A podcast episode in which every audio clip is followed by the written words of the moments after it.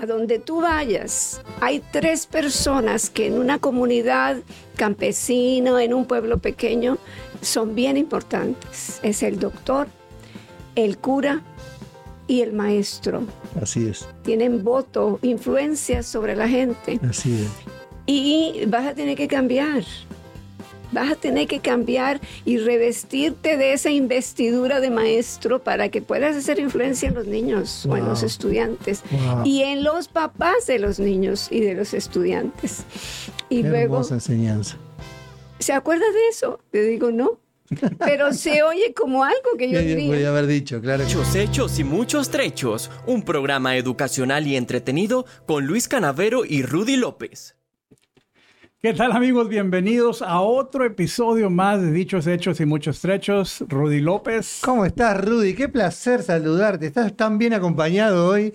Es un orgullo para mí estar con ustedes, amigos. ¿Qué tal? ¿Cómo están? Bien, bien, gracias Luis. Pues muy bien acompañados porque mi mamá me acompaña. Pero yo pensé que era tu hermana. Es súper joven, se ve. De verdad. Me- y yo me veo bien desgastado.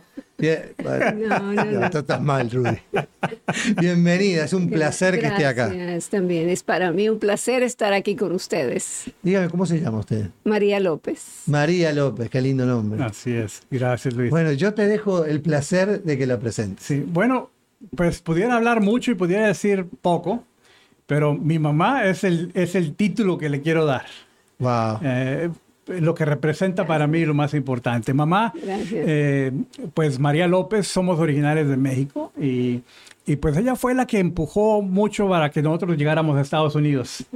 Eh, papá no, no tenía mucho interés de venir a Estados Unidos, pero antes de empezar a grabar, mamá nos decía que mañana vamos a cumplir 35 años en Estados Unidos. Así es que, Así es. eh, pues una gran carrera profesional en, en el magisterio, en- enseñando, equipando a jóvenes futuros maestros, después maestra también usted. Y, y mucho que contarnos también, especialmente de la experiencia, la que yo considero crítica importante, eh, formativa de nuestra vida en Estados Unidos, pues se la debemos a mamá.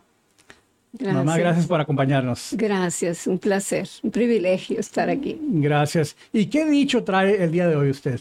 La fe mueve montañas. La fe mueve montañas. Usted sabe que es un, es un dicho muy fuerte. Cuando falleció mi papá, eh, hace unos años, el pastor de una de las iglesias más importantes de acá, me decía, porque yo no tenía religión. Entonces él me decía, si tú no tienes fe, es mucho más difícil el momento. Y él tenía razón, porque cuando uno tiene fe de que todo va a estar bien y que él va a estar bien y que yo voy a estar bien y que Sí. la familia en general va a estar bien, uno la sobrelleva mejor. Así es. Entonces, sí. muy importante, es un dicho muy, muy importante. Así es, Así así, es. es. yo lo ¿Qué, creo. qué representa ese dicho para usted? Mi vida completa, vivir Wow. por fe, es ah, un reto grande, pero es lo que ese pastor dijo, te ayuda. Sí, claro que sí. En, eh, en, en valles, en desiertos, en montañas, la fe te ayuda. Y va acompañada de la esperanza, porque la fe va acompañada de la esperanza. Así es, así es. Cuénteme un poco, ya que, ya que yo voy a empezar, permiso. No, Rudy. adelante. Este, ¿Cómo se compone su familia? ¿Cuántos hijos tiene? Eh, tengo cuatro hijos, dos varones Ok. y dos mujeres. ¿Y nietos? Y nietos, cuatro varones. De los cuales uno nos está acompañando acá. Tenemos a Sí, Jonathan que está ahí también. atrás de cámara. En la audiencia. Ya lo vimos que le dijo la abuela, me debes un beso, porque llegó y no le dio un beso. Sí. Qué lindo. Pero es, también es maestra, como decía. Ya Rudy. jubilada. El 30 de junio cumplí 10 años de jubilada.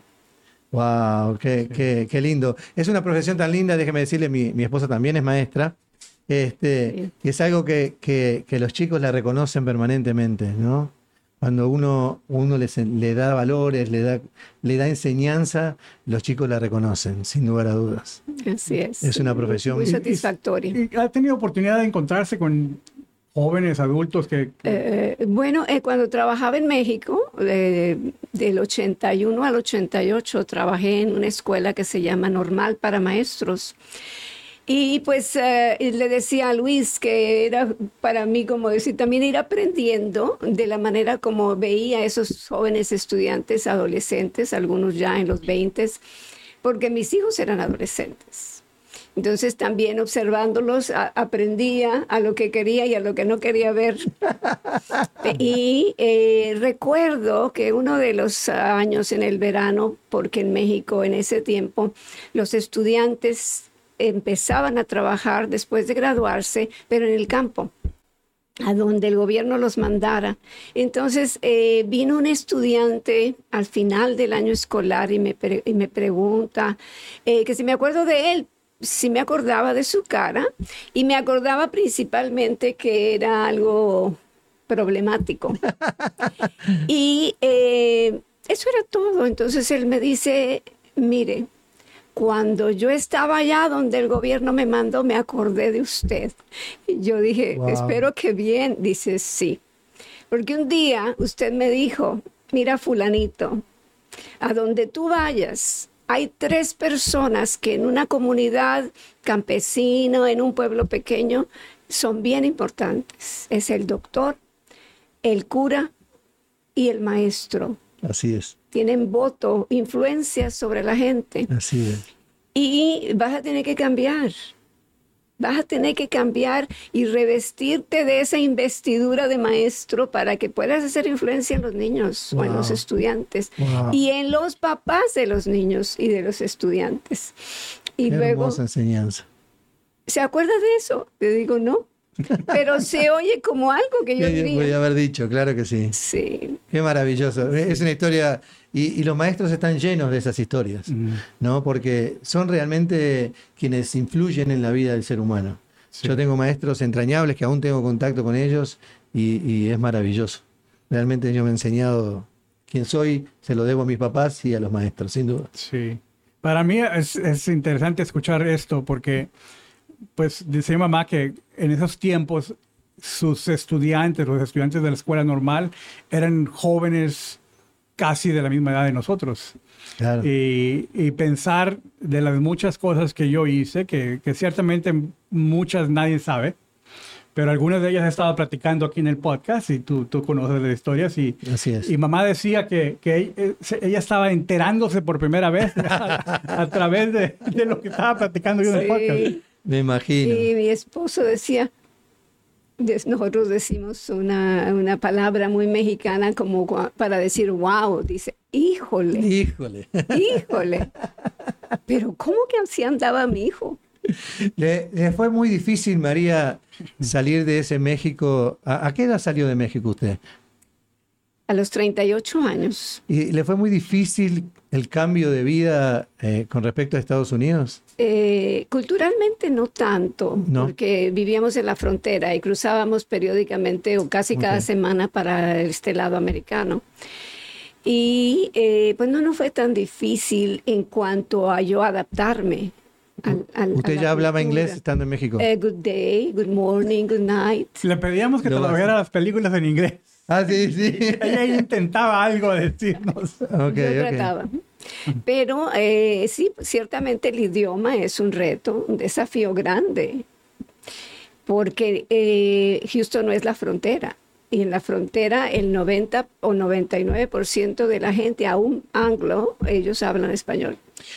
A, mí, eh, mi, mi, papá también vinieron ya cuando eran mayores, tenían su vida hecha en Uruguay y decidieron venir y es muy difícil eh, tratar de adaptarse a otro país, a otra cultura, a otro trabajo. Rudy contaba que su esposo eh, era un empleado del gobierno y tuvo que venir acá a trabajar de lo que salga, porque así es la vida del inmigrante, muy difícil. ¿Para usted fue igual? Sí, sí fue igual. Eh, pues sí, pensar de que yo había dejado mi posición que hubiera tenido hasta que me jubilara y mi casa, mi, mamá, mis hermanos.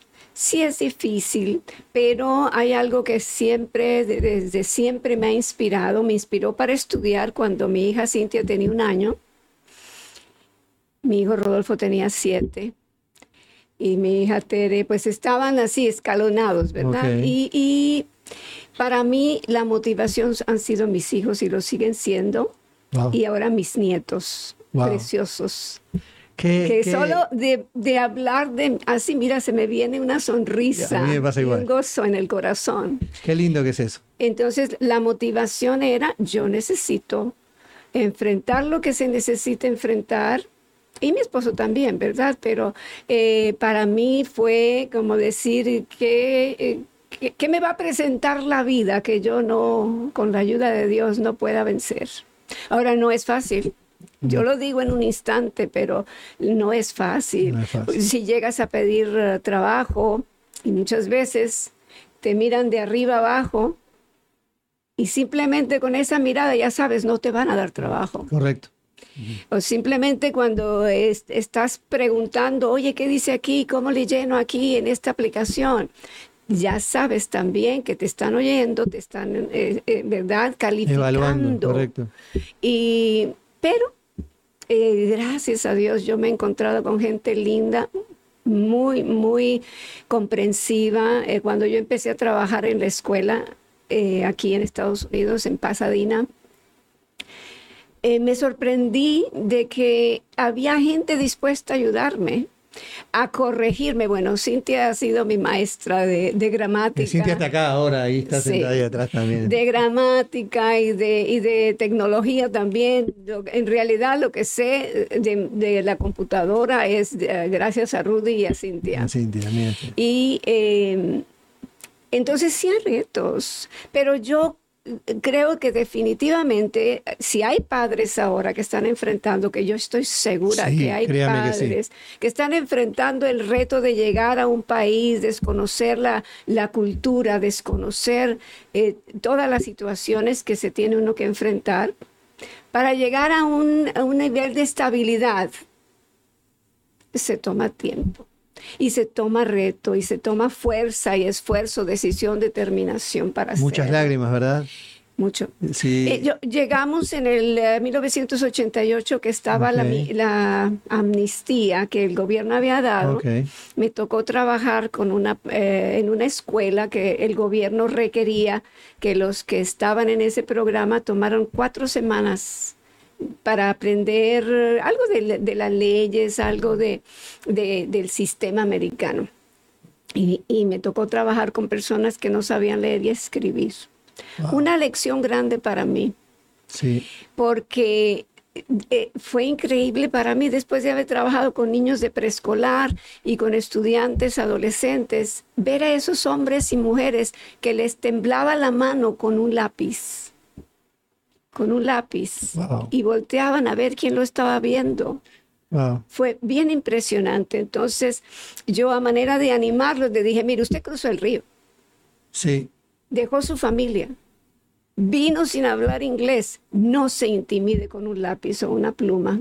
Wow. Y uno, un hombre me dice, como en los 30, me dice, voy a aprender a escribir para mandarle a mi mamá una carta. Eso me hizo llorar. Y, des- y le dije, cuando se acabe este, este curso para usted, vamos a leer esa carta. Wow. Cuando el hombre la leyó, que eran dos, tres oraciones, querida mamá, los extraño, los quiero mucho. Wow. Pero para él fue más que cruzar el río, fue subir una montaña. Por eso yo digo, la fe mueve montañas, pero tienes que querer.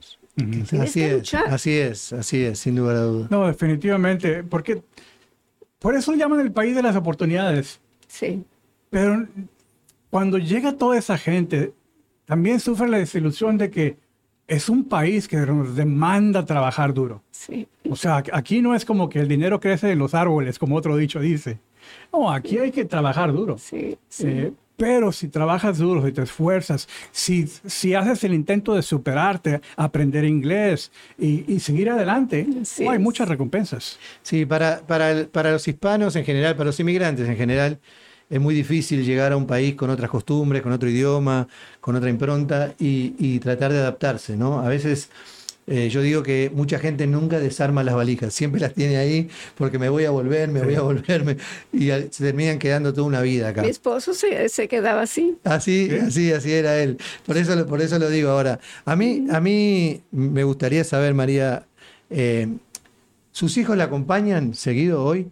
¿La llaman? ¿Están en contacto con usted permanente? Me ¿O se olvidan un me poco? estás poniendo en- Eh, a eso quiero. Sí. Porque yo soy papá y soy abuelo también. Sí. Y a veces se olvidan un poco de, de nosotros. Pues es, es una También verdad. pasa. O sea, yo tengo También que. pasa. o sea, no, no quiero que mamá me tape, pero es cierto, a veces no lo hago lo suficiente. Eh, No, pero yo les quería saber de, yo- Le yo voy lo a me hacer- adelanto, decir. me adelanto para que. Para cubrir la base. Eh, sí, podemos estar en comunicación, no diariamente, pero sí, estamos en comunicación seguido. Eh, los nietos mm, también nos visitan de vez en de cuando. vez en cuando les cuesta un poquito más. Sí, les cuesta. Es más, yo mando un mensaje y me pueden contestar dos, tres días después o con un, eh, ¿cómo estás? Ok.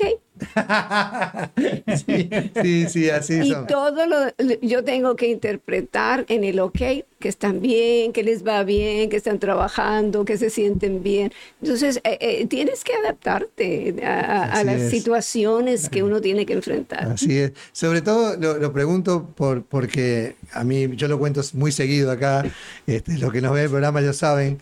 Este, normalmente, y lo hablábamos antes de, de empezar la nota con ella, que ellos llegan a casa. Yo recuerdo de decirle a mi hija permanentemente: llegás a un lugar, tú das un beso y decís buenos días o buenas tardes, buenas noches, lo que sea, saludas. Como te, hoy te ponen la cabeza o les da un poco de vergüenza que lo salude uno. ¿Cómo se lleva usted con eso? Eh, me ha costado adaptarme a eso, sí, porque es nuevo. Eh, en México, y es más, culturalmente hablando, yo te- tengo eh, eh, recuerdos de cuando yo estaba en la escuela, hace muchos años, Ajá. cuando llegaba una visita. Toda la clase se levantaba y de saludaba. Así buenos es. días, señor. Buenos días, señora. Así es. Eh, el, el director cuando llegaba, pues teníamos que decir buenos días, señor director. Eh, muchas de esas cosas se han perdido en el tiempo y en la cultura y, ya se consideran eh, eh, así como fuera de, moda. Y, eh, lo más esencial de, saludar, de saludar.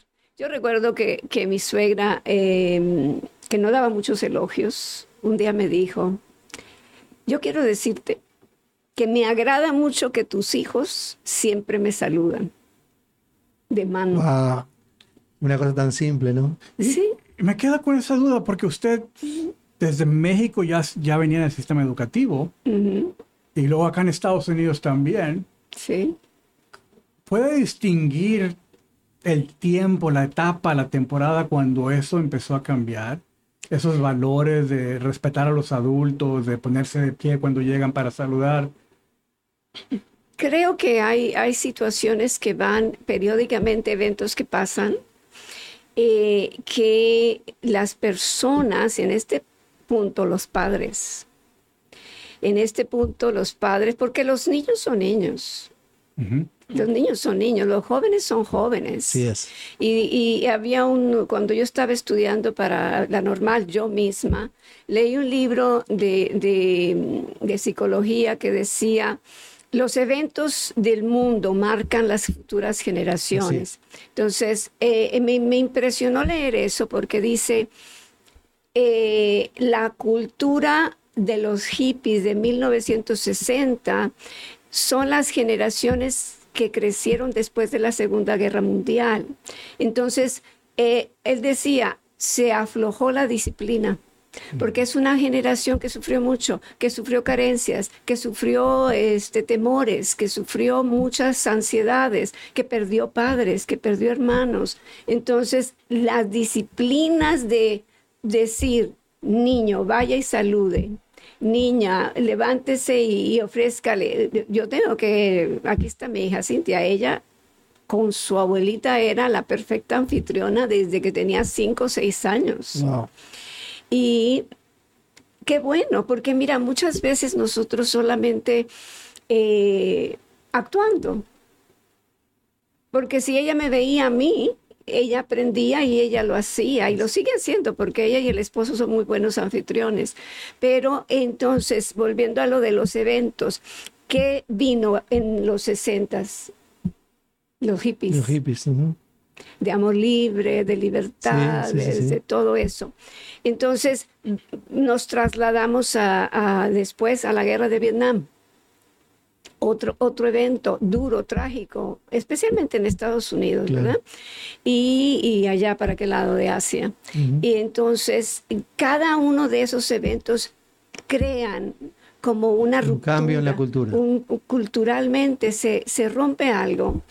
Y en el tiempo de la Segunda Guerra Mundial, la madre que siempre estaba en la casa se salió a trabajar. En la guerra de Vietnam, más madres se salieron a trabajar y eh, hubo más ah, acceso a, los, a las guarderías, que sí, seguro que cuidan bien a los niños, pero jamás Es igual que una mamá. va a suplir Claro. eh, la supervisión, el cuidado de la madre. Mm. que es la que estaba antes. Así Entonces, eh, vol- y le seguimos dando vuelta, ¿verdad? Y hay una cantidad de eh, hechos que cambian. De, de eventos críticos en el país, de eventos en México. Han habido, cuando yo llegué aquí hace 35 años, ya había habido una, mm, le llamaban reforma educativa. Ajá. Eh, a los tantos años me doy cuenta que ya habían hecho otras dos. Qué increíble. Suele, suele suceder. Hoy, hoy en día tenemos esa disyuntiva de que se han perdido tantos valores y tantas cosas. Eh, en el caso mío, yo vivo peleando con eso, porque en mi época, si, si una maestra llamaba a casa diciendo, diciendo algo sobre mí, mi papá me decía, ¿qué hiciste? Yo era culpable antes de mostrar mi inocencia. Eh, yo sé. Hoy en día, hoy en día pasa todo lo contrario. Cuando una maestra llama a una, a, a una casa para decir que el niño Sí. pasó, ¿qué le hizo usted a mi hijo? O sea, el padre se enoja con la, o la mamá se enoja con la maestra Así y es. nunca jamás con el niño. Con esos cambios de valores, porque eso es muy fuerte para mí. ¿Qué, qué dice usted siendo maestra hoy? Eh, Puedo dar mi punto de vista Sí. desde mi punto de vista. de- y ya no de- trabaja para ningún distrito no escolar, es trabajo que tenga para libertad. Eso es bueno. Sí. Eh, no, pero de todas maneras, aunque hubiera trabajado, yo creo que lo diría. Eh, se, el hecho de que aquí, en Estados Unidos, ref- y- pero es, es correcto. Yo creo que hay, eh, el- los servicios sociales de protección a los niños tienen que trabajar bien fuerte por, por los, los abusos que hay. Pero alguien le dijo a un niño, alguien oyó a un niño, vamos a decir niño X, si tu mamá te pega, si tu mamá te regaña, si tu mamá te, te, te, te- te pide que hagas la tarea y no te deja ver la tele, o todo eso, le puedes ir a decir a la maestra y la maestra llama a servicio social para que castiguen y multen a tus papás. A partir de ahí se crea como un Se precedente. puede crear un precedente y un niño le cuenta a otro niño. Ahora, eh, yo estoy de acuerdo. Yo- eh, nosotros, yo creo que su esposa tiene, tiene esa misma situación. Cuando tú estás trabajando con niños, o puede ser con adultos, con jóvenes, con ancianos, pero en las escuelas te dicen, pones en riesgo tu, tu posición si no reportas un abuso. Claro, así es. Y entonces uno está alerta. Ahora todo se puede hacer anónimo, pero eso hace que muchos padres estén intimidados para no corregir a sus hijos, Claro. para no ejercer esa autoridad de disciplina, no de abuso, No, no, no, que son dos cosas totalmente diferentes. no, de, de poner límites, Claro.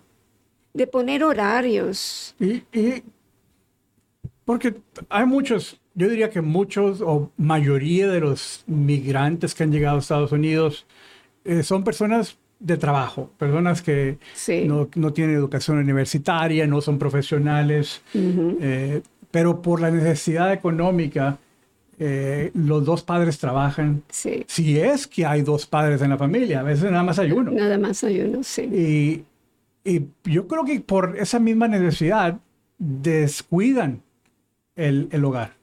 Sí, trabajan muchas horas. A veces yo conozco ah, madres, madres que crían a sus hijos solas, que tienen dos trabajos. Salen de uno, recogen a los niños, los sacan de la guardería y los llevan con la, la prima, la tía, la abuelita, la... la Muchos los llevan a trabajar también. Y también muchos los llevan a trabajar. Entonces, esos niños en realidad no miran y no miran, tienen y no tienen padres, madres, Sí. porque, porque la, la, la prioridad es darles de comer Así es. y, y llevarlos a la escuela, porque si no los llevas te metes en problemas. Así es. Así es. Entonces, sí. Eh, eh, sí, es, es muy difícil para, para las familias. Eh, yo conozco mucha gente que, que trabajaba en la noche, trabajaba durante el día y luego a la noche limpiaba oficinas o, y llevaban sus hijos con ellos. Sí. Muchas veces haciendo la tarea en, en el piso. o en- es muy difícil, pero se ha trasladado.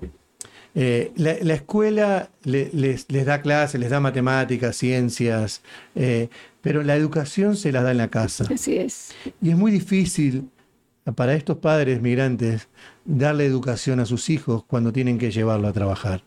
Sí. Es muy difícil. Por eso yo entiendo cierta parte de, de- de lo- de los, de los papás cuando Sí. eh, quieren trasladar todo para la escuela. Pero las maestras no son responsables de esa ¿No? situación. No, y muchas veces eh, eh, yo lo vi, no personalmente, pero lo vi cuando llegaban muy, muy mm, enojados, enojadas, reclamando que si esa era la educación que le daban a su hijo, porque ellos dicen, lo traje para que lo educaras. No, lo trajiste para que aprendiera a sumar, a, a ortografía, gramática, todo eso, pero es difícil porque eh, está la gente estresada, muy estresada con Bueno, sus propias vidas. Usted, eh, yo, yo siento como que es muy buena, usted la- lo justifica todo a, a los papás, y- pero nosotros tenemos una tarea como padres, ¿no? A veces la podemos hacer mal, bien, peor, mejor, nuestros hijos nos juzgarán después, pero en la realidad nosotros traemos hijos y lo tenemos que educar, esa es nuestra, es nuestra tarea, Esa es, ¿correcto? e idealmente hablando. Sí, sí, sí, claro, de ponerle valores, de enseñarles Sí, eh, sí. cómo tienen que, que manejarse en la vida, ¿no? Y yo siento que hoy los hijos manejan la casa. ¿De acuerdo? ¿Qué hubiera dicho usted cuando lo- los tenía a ellos chicos, que ellos manejaran su vida? Yo voy a dejar que mi ¿Qué hijo lo diga. Diga. ¿Qué hubiera hecho mi mamá? ¿Es la Sí, pregunta? Sí, sí, sí. Porque el otro día... Si el tú otro me día- quisieras perdone- mandar a mí o Perdona que te conteste. El otro, día, el otro día estábamos hablando en una reunión y alguien dijo, yo a mis hijos siempre les enseñé que si ellos, si ellos no me dan respeto, no, que el respeto conserva los dientes dentro de la boca. Eso les decía. Bueno, eh, mira, no, no, espero que no se me malinterprete y no lo voy a decir de mamá, voy a decir algo de papá. Pero una ocasión que yo quise, que tendría como unos ocho años quizás, yo quise decidir algo en la familia, eh, de que yo no quería cierto lugar y, y, pues por lo tanto nadie, nadie debería ir. Mi papá me dio un cintarazo. Nada más una vez tuvo que pasar. Porque nunca más ¿Eso es abuso? yo, yo lo interpreté En ese momento. Eh, bueno, vez en sí. ese momento papá estaba enojado. Mm, Probablemente si no hubiera estado enojado lo hubiera manejado diferente. Pero desde el punto de vista de, de la consecuencia que tuvo, se estableció el respeto. De que yo no era el que tomaba decisiones del hogar, eran mis papás. Así es. Entonces, eh, desde esa perspectiva, nuevamente no fue mi mamá la que tomó esa acción, fue papá. Pero sí se estableció el el límite, cuál es mi papel y cuál es el de ellos. Yo no creo que sea abuso, lo, lo aclaro desde ya. Para mí era parte de que, de que teníamos que aprender determinadas cosas. Sí. Quizás se vea desde otro punto de vista. Hoy yo lo digo sin problema ninguno porque para mí no lo es. Este, porque muchos en, en una época alguna vez recibimos un coscorrón, como decimos nosotros, Sí. algún toquecito así diciendo, hey, hace la cosa bien. Este, y eso nos sirvió en el futuro. Sí. ¿no? Para, para, yo me recuerdo que, que mi maestro siempre me daba un peine cuando llegaba a la escuela. Todos los días, de- de- porque yo- hoy es la consecuencia. no, no, es un chiste, es para uno. Pero, El peine pero- tuvo la culpa. Tal cual, tal cual. Pero los maestros siempre nos marcan, siempre nos marcan. Y los papás, lo mismo. Mm. Por eso digo que la educación viene de casa. Y eso es parte de la educación que hoy tenemos. Vos te acordás porque eso te marcó. Sí. Y, y quiero enfatizar de que lo que dije hace unos momentos con respecto a, a la creencia de que las personas que escogen migrar a Estados Unidos ven a Estados Unidos como que todo está perfecto y que van a nadar en dinero y que van a tener abundancia. Pero hay tantas familias sacrificadas a, a expensas de, de, esa- de- de tener que trabajar tan duro. Y yo creo que esa es la parte que no se explica o no tienen tan claramente los que están considerando venir acá. Ven o escuchan, o nosotros quizás cerradamente llegamos a nuestro país con regalos, invitando a la gente a comer, y creen que, creen como que todo está bien acá. Pero la verdad es que se o sufre vamos mucho. a México, perdón la interrupción, o vamos a, a- a nuestros países con un vehículo último modelo, con regalos, y, y- y- y- y- pero no decimos que nunca hemos podido comprar una casa, que seguimos viviendo en un departamento, que no es pecado, que no es malo, ¿no? Que bueno, que pueden pagar la renta. Usted dice que muestran allá lo que eh, lo- eh, lo son no pretensiones, son pretensiones que la gente interpreta, se les da una perspectiva equivocada. Yo creo que hoy con, la, con el tema de la comunicación y demás, eso ha cambiado un poco, lo cual es bueno, este, porque si vos hurgás un poquito en, en- Google o lo que fuera, te das cuenta de cómo es la vida. Muchos almuerzan sentados en el zacate, en el, Sí, el vano, sí. para, para mandar dinerito para, para Sí, su país y demás. sí, sí. O sea que hoy un poco se perdió esa perspectiva. ¿no? En su época era diferente de repente. Ah, bien Que no había tanto, claro, no había tanta comunicación. No había, no había. Eh, No y- había. Eh, pasó media hora y yo quisiera proponer, si Ah, no, hay problema, que continuemos ah, con otro, otro, Mm, Está otra bien. tanda. Acepto. Amigo, amiga que nos estás viendo, eh, vamos a tomar una pausa y continuamos con el siguiente episodio. Sí, porque yo, yo tengo una lista como de 10 cosas acá y recién voy por una. Así que los esperamos en el- la segunda parte de esto. Me encanta. Llegó